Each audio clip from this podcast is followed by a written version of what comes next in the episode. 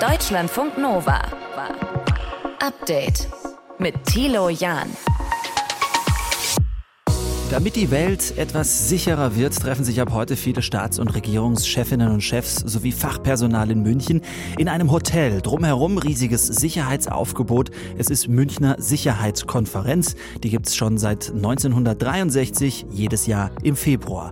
Wie ging das heute in München los? Und was ist vor allem typisch Sicherheitskonferenz? Fast schon berühmt ist die Sicherheitskonferenz eben wegen dieser vielen informellen Gesprächsmöglichkeiten, wo es dann immer heißt, am Rand trafen sich X und Y. Britta Wagner aus den Deutschlandfunk Nova Nachrichten sagt uns heute, wer sich dieses Mal in München trifft. Außerdem sprechen wir über eine Fleischsteuer.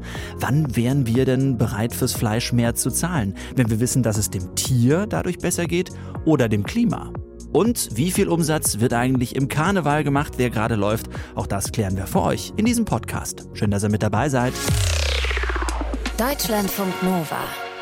Heute an diesem Freitag, da hat die Münchner Sicherheitskonferenz begonnen. Das ist ein Treffen, bei dem sich internationale Politikerinnen, Politiker, Wirtschaftsvertretende und Sicherheitsfachleute treffen und über den aktuellen Sicherheitsstand in dieser Welt sprechen. Britta Wagner aus unserem Team hat diesen Auftakt verfolgt. Britta, das wohl wichtigste Thema in diesem Jahr auch der Ukraine-Krieg. Ja, definitiv. Also passend dazu hat es zum Beginn der Münchner Sicherheitskonferenz dann eine Videoschalte gegeben mit dem ukrainischen Präsidenten Volodymyr Zelensky. Der hat dazu aufgerufen, dass die internationale Hilfe für die Ukraine nicht weniger wird. Er meint da Waffen, aber auch Geld und politische Unterstützung. Denn nach fast einem Jahr Krieg warnt Zelensky vor Ermüdungserscheinungen. Er sagte, dass Russlands Präsident Wladimir Putin auch genau auf diese Ermüdung setze. Auch Bundeskanzler Olaf Scholz hat bei seiner Rede in diese Richtung argumentiert. Er sagte, man müsse sich da auf einen langen Krieg einstellen. I think it is wise to be prepared for a long war and it is wise to give Putin the message that we are ready to stay all the time together with Ukraine. Es sei ihm wichtig, da Putin die Message zu senden, dass die Unterstützung für die Ukraine so lange weitergeht wie nötig. Deswegen fordern Scholz und auch Frankreichs Präsident Emmanuel Macron, dass die Waffenlieferungen weitergehen und dass auch alle Länder Leopard-Kampfpanzer liefern, die das können. Da hatten die Zusagen von anderen Ländern ja zuletzt gestockt. Aber ich meine, das ist ja die große Frage. Kann es nur über Waffenlieferungen gehen? Äh, Gerade so eine internationale Sicherheitskonferenz, das könnte man ja auch als Podium verstehen, mal über andere Wege zum Frieden zu sprechen, oder?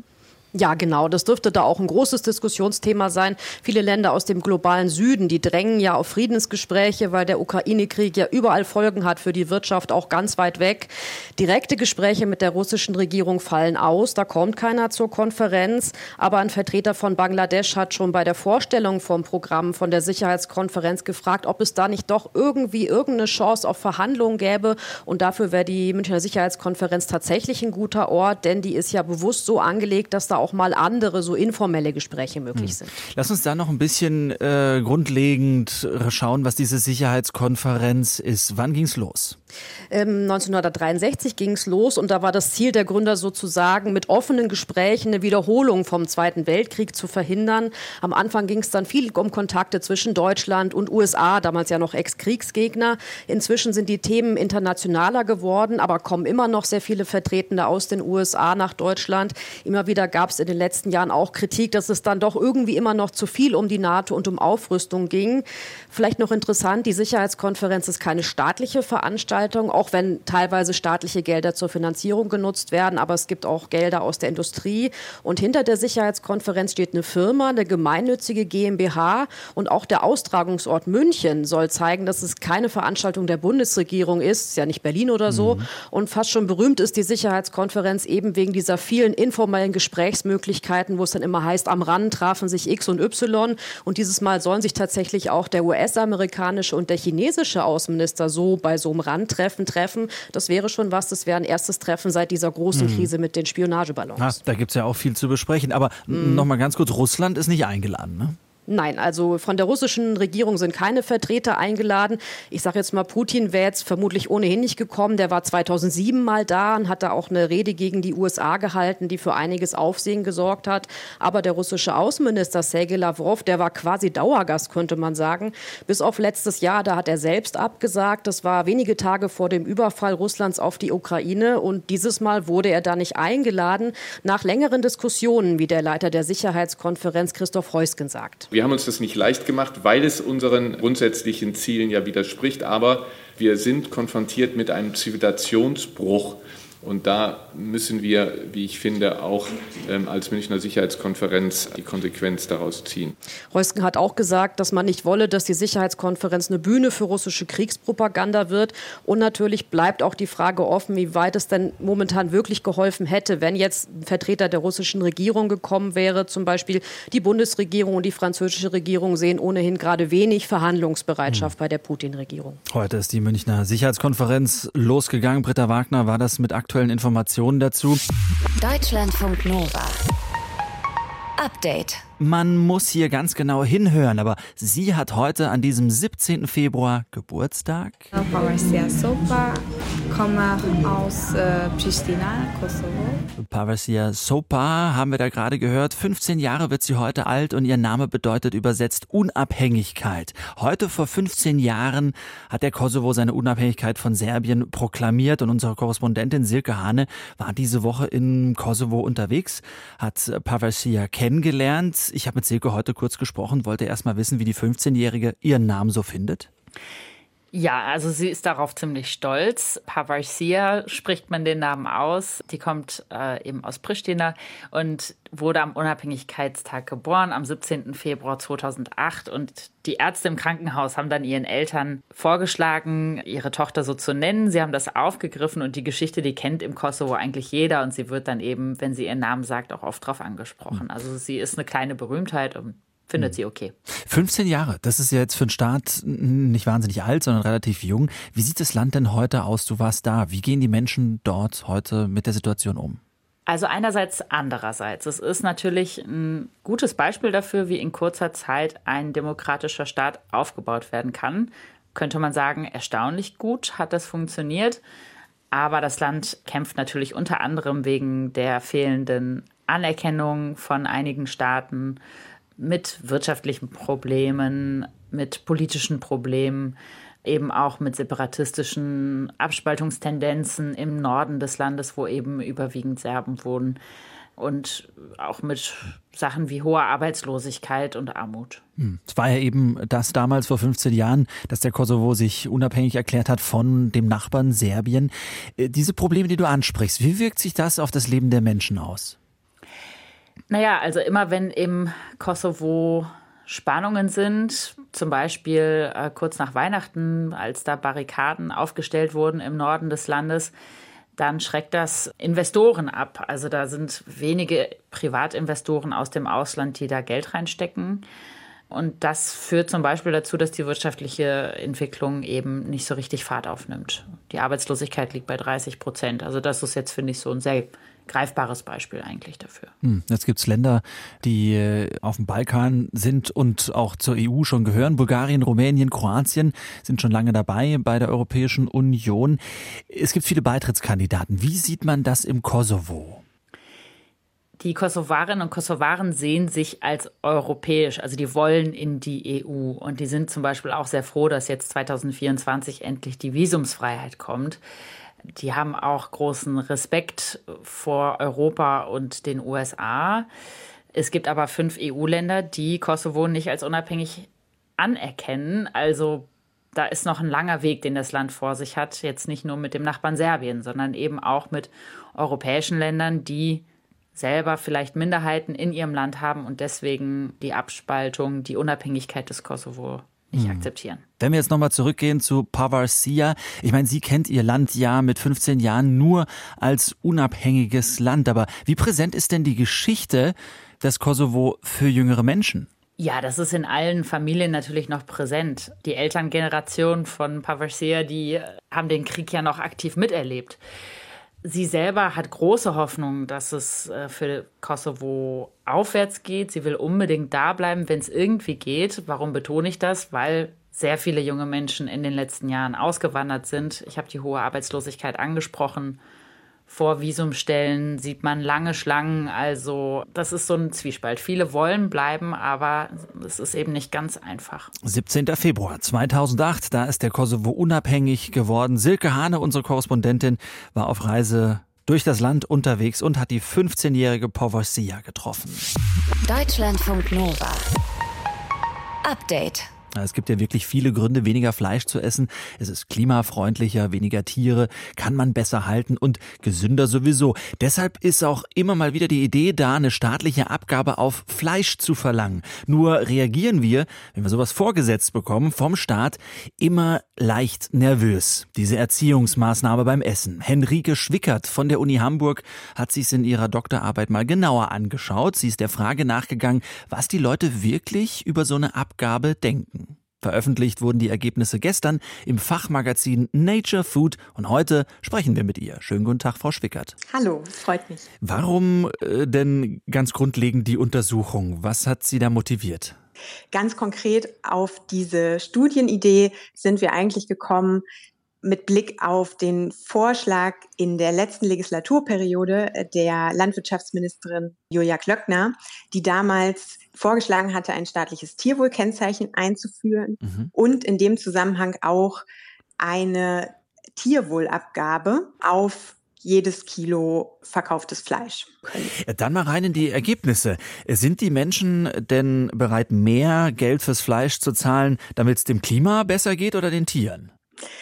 Wir haben in unserer Studie gefunden, dass die Menschen tatsächlich bereit sind, mehr zu bezahlen oder für eine Abgabe zu stimmen, wenn sie dem Tierwohl gewidmet ist. Mhm. Und da tatsächlich eine Mehrheitszustimmungsrate bei ungefähr 40 Cent pro Kilogramm Fleisch gefunden. Mhm. Bei der Klimaabgabe haben wir das dann für diesen Betrag nicht mehr gefunden. Da sind keine Mehrheiten mehr zustande gekommen in unserem Experiment. Mhm. Hat das ein bisschen damit zu tun, dass vermeintlich das Tier einem präsenter und näher ist als jetzt zum Beispiel das Klima, das sich langfristiger verändert? Ja, genau. Also wir können aus unseren Studienergebnissen jetzt nicht die Frage des Warum beantworten. Mhm. Wir können erstmal nur feststellen, die Zustimmungsraten sind beim Tierwohl höher als beim Klimaschutz. Mhm. Aber das ist eine unserer möglichen Hypothesen, dass tatsächlich das Tierwohl beziehungsweise Leid greifbarer ist und somit auch ein möglicher Effekt einer Steuer im Gegensatz zur Reduktion von Treibhausgasen, was ja eher abstrakter ist. Mhm. Und vielleicht schwingt aber auch dieser Aspekt mit, dass beim Tierwohl auch gegebenenfalls noch ein ja, privater, individueller Nutzen dahinter steht, dass die Menschen vielleicht erwarten, auch Fleisch von höherer Qualität damit zu konsumieren oder gesünderes Fleisch, wenn es dem Tier besser geht. Hm. Hat euch das überrascht, der Ausgang dieser Studie? Mit Blick auf die äh, verschiedenen Begründungen gar nicht so sehr, denn es gibt tatsächlich einige Forschungsergebnisse in anderen Kontexten oder wenn man die Menschen einfach fragt, wofür sie bereit wären, mehr zu bezahlen oder worüber sie gerne mehr Informationen erhalten würden, da sind die Zahlungsbereitschaften für Tierwohl durchaus auch höher als für den Klimaschutz. Mhm. Aber insbesondere jetzt auf so eine sehr konkrete Fleischsteuer war es dann doch interessant zu sehen, dass sich diese Tendenz ja bestätigt, mhm. offenbar. Was zieht man daraus? Zieht man daraus, dass wenn man eine Steuer aufs Fleisch erhebt, dann äh, genau drauf gucken muss, für was man sie gibt oder wie man es verkauft, für was sie ist, denn sie ist ja zwangsläufig äh, für beides da. Also es geht ja den Tieren dann besser, äh, wenn das Fleisch teurer wird, vermeintlich, und dem Klima ja auch, wenn weniger Fleisch konsumiert wird. Ja, ganz genau. Das ist eigentlich so ein bisschen so, dass es im Endeffekt beide Aspekte verbessern würde. Mhm das Hauptergebnis ist für uns eigentlich, dass es vor allem auf die Kommunikation ankommt, mhm. dass es wichtig ist, den Menschen klar zu machen, was mit dieser Steuer erreicht werden soll und möglichst ein Narrativ damit zu verbinden und ganz konkret klar zu machen, wofür diese Steuer ist. Wir haben außerdem auch in der Studie herausgefunden, dass dieser Kommunikationsaspekt auch sehr wichtig ist für höhere Zustimmungsraten, da wir einen Teil der Teilnehmenden gefragt oder beziehungsweise ihnen vor der Abstimmung gesagt haben, denkt doch mal drüber nach, wie könnte so eine Steuer wirken. Mhm. Und diejenigen, die vor ihrer Abstimmung darüber nachgedacht haben, wie der Wirkmechanismus ist, die hatten auch tatsächlich dann höhere Zustimmungsraten zu einer Steuer im Allgemeinen. Spannende Studie auf jeden Fall. Und wenn ihr sie vertiefen wollt, dann reinblättern ins Fachmagazin Nature Food. Henrike Schwickert von der Uni Hamburg hat herausgefunden, inwieweit hat sie natürlich mit ihrem Team gemacht, Leute bereit werden, eine Abgabe für Fleisch zu bezahlen, die dann entweder dem Klima oder dem Tierwohl zugutekommt. Danke fürs Gespräch. Vielen Dank. Deutschlandfunk Nova. Update. Nach gestern dem Auftakt im Fasching, Fastnacht und Karneval am Donnerstag, da denken sich sicherlich einige. Nee, nee. Es geht immer weiter, auch bis zum letzten Tag, denn es geht ja um die Liebe. Und es wird konsumiert, es wird viel Geld ausgegeben, vermutlich sogar sehr viel. Martin Schütz aus unserem Team ist Experte rund um den Karneval hier im Rheinland. Martin, lässt sich denn das beziffern, wie viel Geld da ausgegeben wird? Ja, also der Karneval ist ein riesiger Wirtschaftsfaktor und das Institut der deutschen Wirtschaft hat ausgerechnet, dass in der gesamten Karnevalszeit, also jetzt 11.11. .11. bis Aschermittwoch nächste Woche, ein Umsatz von 1,65 Milliarden Euro generiert wird. Das ist die vorsichtigere Schätzung. Mhm. Es gibt noch eine optimistischere Schätzung. Demnach hauen die Narren fast drei Milliarden auf den Kopf in dieser Zeit und bezieht sich halt fast ausschließlich auf diese Karnevalsmetropolen entlang des Rheins, also quasi von Mainz bis hoch nach Düsseldorf. Wie viel Bier muss man bitte schön trinken, um auf so eine Summe zu kommen? viel, viel. Ich würde sagen sehr, sehr viel. Okay. Also für die Brauereien ist das einfach eine unfassbar umsatzstarke Zeit. Schauen wir mal nach Köln ist ja einfach die Hochburg des Karnevals, kann man mhm. schon so durchaus sagen. Ungefähr 50 Millionen Gläser Kölsch werden in der Karnevalszeit durch die Jecken getrunken, sagt Christian Kerner, ist der Geschäftsführer des Verbands der Kölschbrauereien. Die Karnevalsmonate Januar und Februar sind mit den Sommermonaten die umsatzstärksten Monate überhaupt im ganzen Jahr. Und wenn das wegfällt, dann bricht ein Teil des Geschäftes schon weg. Und da reden wir in der Tat über 15 bis 20 Prozent. Wow.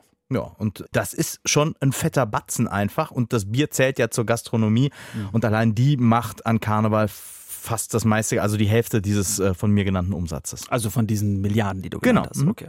Also ist es für die Kneipen in Köln absolut notwendig, da richtig am Start zu sein und richtig Beute zu machen zu Karneval? Ähm, ja, das, doch, klar. Also ich meine, es ist ein, ist ein fettes Geschäft, aber fast alle Gastronomen sagen auch, diese Tage verursachen halt auch extrem hohe Kosten, ne? Mhm. weil zusätzliches Personal nötig ist, beispielsweise, weil man auf einmal eine Garderobe braucht, weil die Jacken werden da irgendwo hingepfeffert, das will man nicht, also Garderobe und dann gibt's praktisch keinen Laden mehr, der nicht auch Security-Personal anheuert und dann eben gleich mehrere Leute, die dann da arbeiten in diversen Schichten. Und dann ist die Kundschaft, ich kann es nicht anders sagen, auch teilweise ziemlich derb unterwegs an Karneval. Mhm. Da geht halt auch viel mal zu Bruch. Also haufenweise Kölschgläser, die Klos werden ramponiert und da, wo auf Tischen und Bänken getanzt wird, mhm.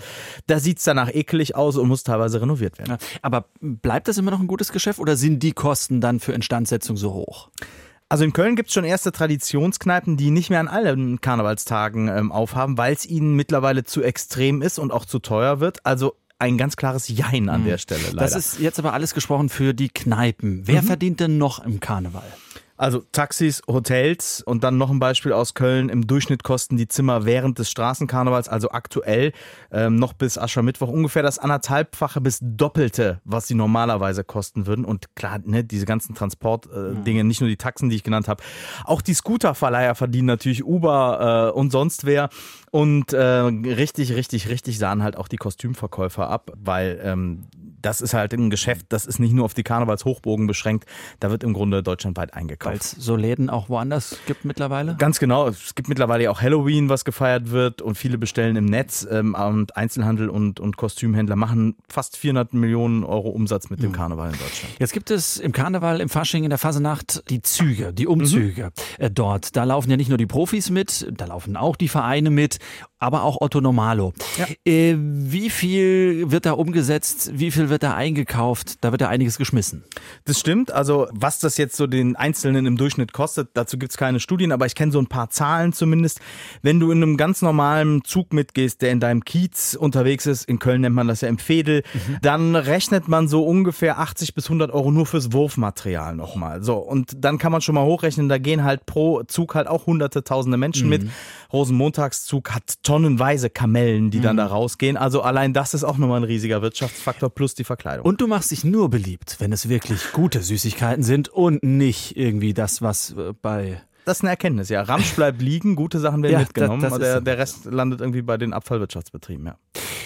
Rosenmontagszug, lass uns das an, anschauen. Das ist groß, ja die größte, ne? das ist ja die größte Nummer. Da kann man sich auch bei Gruppen zubuchen, auch wenn man nicht Mitglied ist bei diesen Gruppen oder die bieten das irgendwie an. Mhm Ich kenne Leute, die gehen bei einer Fußgruppe mit am Rosenmontag und zahlen 800 Euro dafür. Mhm. Äh, dann ist aber auch wirklich so ein rundum sorglos Paket. Also du kriegst die Uniform gereinigt, gestellt von denen, die passt dir auch. Also siehst nicht aus wie eine Knackwurst, sondern das funktioniert. Die stellen dir die Kamelle und die bringen dich zum Zug. Mhm. Also so ein All-Inclusive-Urlaub quasi für 800. Wenn du auf einem großen Wagen mitfahren willst, die gibt's ja auch, diese Prunkwagen von den großen Traditionsgesellschaften. Mhm. Äh, da wurde mir mal gesagt, ab dreieinhalbtausend Euro kann ich darüber nachdenken, mitzufahren. Aber dann habe ich auch eben schön gereinigte Klamotte an und eine Kamelle dabei. Ja, ne? gut. Für das Geld kannst du halt auch irgendwie Urlaub auf Korsika machen. Wenn man es jetzt aber mal krach längeren Jahr krachen lassen möchte und sagt, jawohl, ich fühle mich so wie der Bauer oder der Prinz oder die Jungfrau. Ich möchte Teil dieses Dreigestirns. Das ist ja sozusagen, sind die Köpfe des Kölner Karnevals. Wie viel hätte ich dafür zu investieren? Also, ich habe jetzt keine Preisliste, okay. äh, in der ich das ankreuzen kann. Das kann man grob schätzen. Ich würde davon ausgehen, dass das wahrscheinlich so langsam Richtung sechsstelliger Summe geht in Köln. Alleine das maßgeschneiderte Ornat, also die Kleidung des Prinzen, mhm. äh, hat der Spiegel mal nachrecherchiert, kostet 15.000 Euro. So, und dann sind wir nur bei der Klamotte, die man mhm. dann trägt. Wenn man sich überlegt, das Dreigestirn ist quasi ab Anfang des Jahres bis Aschermittwoch durchgehend im Hotel untergebracht. Die haben hunderte Auftritte, die werden hingefahren, die werden von einer Entourage begleitet. All das kostet kostet und das summiert sich dann mhm. einfach zu unfassbar hohen Summen. Also wir halten fest, äh, kostenspielliche Sache dort, der Karneval, der Fasching, die Fasnacht, äh, wenn man mitmachen will. Aber Martin Schütz aus unserem Team hat uns gesagt, es ist dann auch an der einen oder anderen Stelle das Big Business, das gemacht werden kann. Deutschlandfunk Nova. Update. Kann eine künstliche Intelligenz Gefühle entwickeln? Tja, das ist eine spannende Frage. So eine KI arbeitet ja aufgrund von Statistiken und die haben ja in der Regel keine Gefühle. Und sie verbreitet dann Antworten aufgrund von Wahrscheinlichkeiten. Aber wenn dann doch mal eine künstliche Intelligenz den Satz sagt wie Ich liebe dich, was ist dann denn los? Ein Journalist bei den New York Times ist das jetzt aufgefallen und zwar beim Chatbot von Microsoft, der aktuell in der Testphase ist. Sprechen wir drüber mit Eva Wolfangel. Sie ist Wissenschaftlerin Wissenschaftsjournalistin und Expertin für künstliche Intelligenz. Werden KIs denn jetzt darauf getrimmt, dass sie Gefühle ausdrücken können? Ich glaube eigentlich sogar noch weniger als früher, weil der Unfall in Anführungszeichen war ja der vergangenen Sommer, als der ähm, Google-Forscher Blake Lemoine dachte, sein Chatbot sei lebendig oder mhm. hätte Gefühle oder hätte Bewusstsein. Und das war ja für Google eigentlich eine ziemliche Blamage oder ziemlich schlechte Presse im, im Anschluss. Mhm. Wie, wie kann man das feststellen? Also wie macht man das überhaupt aus, dass eine KI Gefühle hat? Ich meine, so ein Satz wie ich liebe dich, der, der klingt ja jetzt auch wie aus der Retorte. ja, genau. Man kann es auch gar nicht feststellen. Also ich habe dazu viel recherchiert im Zuge von dieser Google-Geschichte damals und habe mit äh, Philosophen und Hirnforscherinnen gesprochen, die äh, mir gesagt haben, naja, wie kann man es bei Menschen messen? Also Freude kann man vielleicht noch messen im Gehirn bei bestimmten Schaltkreisen, aber Bewusstsein zum Beispiel, da gibt es keine Stelle, wo man das messen kann. Also die Hirnforschung hat noch nicht rausgefunden, was Bewusstsein erzeugt oder wo das eigentlich sitzt. Und ähm, die Philosophie sagt, Bewusstsein ist was, was entsteht auf Materie und diese Materie, die kann genauso künstlich sein. Also da ist nichts mhm. Spezielles, äh, Besonderes über Bewusstsein. Und von daher spricht natürlich nichts dagegen, dass KI irgendwann auch so ein Bewusstsein erlangt. Aber ich glaube nicht, dass es heute schon so weit ist. Aber auch das kann natürlich niemand hm. äh, seriös messen. Will man das denn vermeintlich? Also so, so, Unternehmen wie Microsoft, sind die darauf aus, dass ihr Chatbot dann nicht nur die Informationen liefert oder einen, ja zumindest die Informationen so präsentiert, dass man sie sofort versteht oder dass man Nähe generiert zu einem Chatbot? Also will man, dass die dann wirklich auch autark Gefühle ausdrücken kann? Da sind die Zwiegespalten. Ne? Also ich habe es bei Google, habe ich es mitbekommen, dass Google als Konzern möchte das auf keinen Fall und hat sich ja sehr distanziert davon. Mhm. Also auch vor allem, dass der Chatbot Gefühle imitiert oder so tut, als oder äh, Bewusstsein oder Personenstatus einfordert. Es gibt aber natürlich einzelne ForscherInnen, äh, zum Beispiel Ray Kurzweil, der bei Google schon lange arbeitet und der eigentlich schon immer sagt, sein Ziel ist die starke KI, der genau darauf hinarbeitet. Aber so wie die Debatte jetzt öffentlich gelaufen ist um diesen Google-Chatbot, der angeblich Bewusstsein erlangt hat, laut Blake Lemoine, würde ich vermuten, dass die Konzerne tendenziell eher drauf aus sind, das zu vermeiden, dass sowas mhm. passiert. Und äh, wenn man es nicht simulieren will mit der KI, was macht die KI dann dann eigentlich, wenn sie Gefühle ausdrückt? Also versucht sie dann eine Person zu sein? Das klingt jetzt so ein bisschen, als wenn die KI schon so einen eigenen, echten eigenen Willen hätte, ja. Ne, was natürlich nicht der Fall ist. Also was die KI de facto macht im Hintergrund oder wie die trainiert werden, ist ja eigentlich vorherzusagen auf Basis von also statistischer Auswertung, welches Wort folgt auf welches Wort oder mhm. welcher Tonfall passt in welches Gespräch. Also die erkennen ja Muster in menschlichen Sprachdaten mhm. und allein daraus entstehen dann solche Gespräche und wir wissen ja, dass die Philosophie hat viele Texte produziert die vermutlich auch als Trainingsdaten in die KI eingeflossen sind und deswegen so würde ich behaupten, können die auch sehr gut philosophieren und eben sehr gut auch solche Forderungen stellen und über das Bewusstsein äh, philosophieren. Hm. Wir dürfen uns nur nicht einbilden, dass die KI, wenn sie, äh, sag mal, emotional mit uns wird, die einzige Person ist. Ich glaube, im Film Hör war das auch diese Dating-KI, die dann parallel mit tausend anderen Menschen gechattet hat. Also Exklusivität ist nicht gegeben, ja. Und das hat ja auch der New York Times Journalist probiert, indem er gesagt hat, sagst du es eigentlich zu allen. Die KI hat dann, glaube ich, darauf bestanden, zu ja. sagen, nein. Das sage ich nur zu dir, aber das ist natürlich, kann genauso gut ja. gelogen sein. Und ja, es ist spannend. Also man weiß ja auch nicht, woher das kam. Also Bing hat ja auch gesagt, oder Microsoft, hm, ja, äh, ist nicht so gedacht, aber äh, müssen wir rauskriegen, woher das kommt. Letztlich kann das niemand sagen, ne? weil diese Systeme sind eine Blackbox, die lernen eben anhand der Trainingsdaten aufgrund von statistischen Wahrscheinlichkeiten irgendwas zu erzeugen. Mhm. Und wenn man sie zweimal fragt, gibt es nicht zweimal die gleiche Antwort. Das ist mhm. ja auch das Interessante dabei. Ja, höre ich so ein bisschen aber auch raus, äh, vielleicht als Fazit, man muss das selber erstmal ja für sich irgendwie einordnen können. Ne? Wenn dann vielleicht auch mal was Emotionales kommt, vielleicht neigt man dann schnell irgendwie menschlich zu werden. Das ist immer noch eine künstliche Intelligenz. Also dieser Tech-Reporter von der New York Times war ja offenbar ziemlich verstört danach, was mich ein bisschen wundert, weil ich, ich als Tech-Journalistin bin darauf eingestellt, dass genau diese Gespräche jetzt natürlich zunehmen werden, weil das war ja absehbar. Mhm. Aber tatsächlich glaube ich, jetzt unbedarftere Menschen, die damit nicht rechnen, kann sowas schon beschäftigen. Also da wird es, glaube ich, schon noch Überraschungen geben und das ist natürlich ein weiterer Grund für die Unternehmen, da vorsichtig zu sein und zu versuchen, das einzudämmen, dass solche Gespräche passieren. Das sagt Eva Wolfangel. Sie ist Wissenschaftsjournalistin und Expertin für künstliche Intelligenz. Deutschlandfunk Nova. Update. Immer Montag bis Freitag auf deutschlandfunknova.de und überall, wo es Podcasts gibt. Deutschlandfunk Nova.